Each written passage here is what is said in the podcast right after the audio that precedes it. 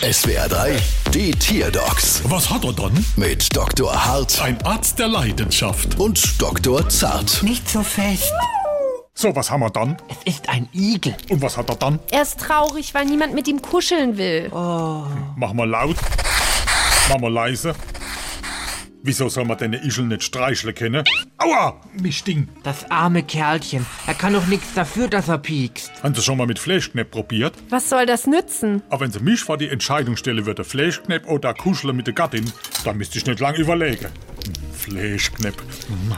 Seth, sie sabbern wieder. Und was mache ich jetzt? Ah ja, stecken Sie dem kleinen Kuschelknilch einfach Fleischknepp auf die Stachle drauf, dann wird er nämlich zum ersten beweglichen Partyigel und ist der Liebling bei jeder Festivität. Und er riecht immer lecker nach mm, Fleischknepp. Ah, Das macht dann 850 Euro. Muss ich selber zahlen. wieso? Das ist eine Igelleistung, das übernimmt die Kasse nicht.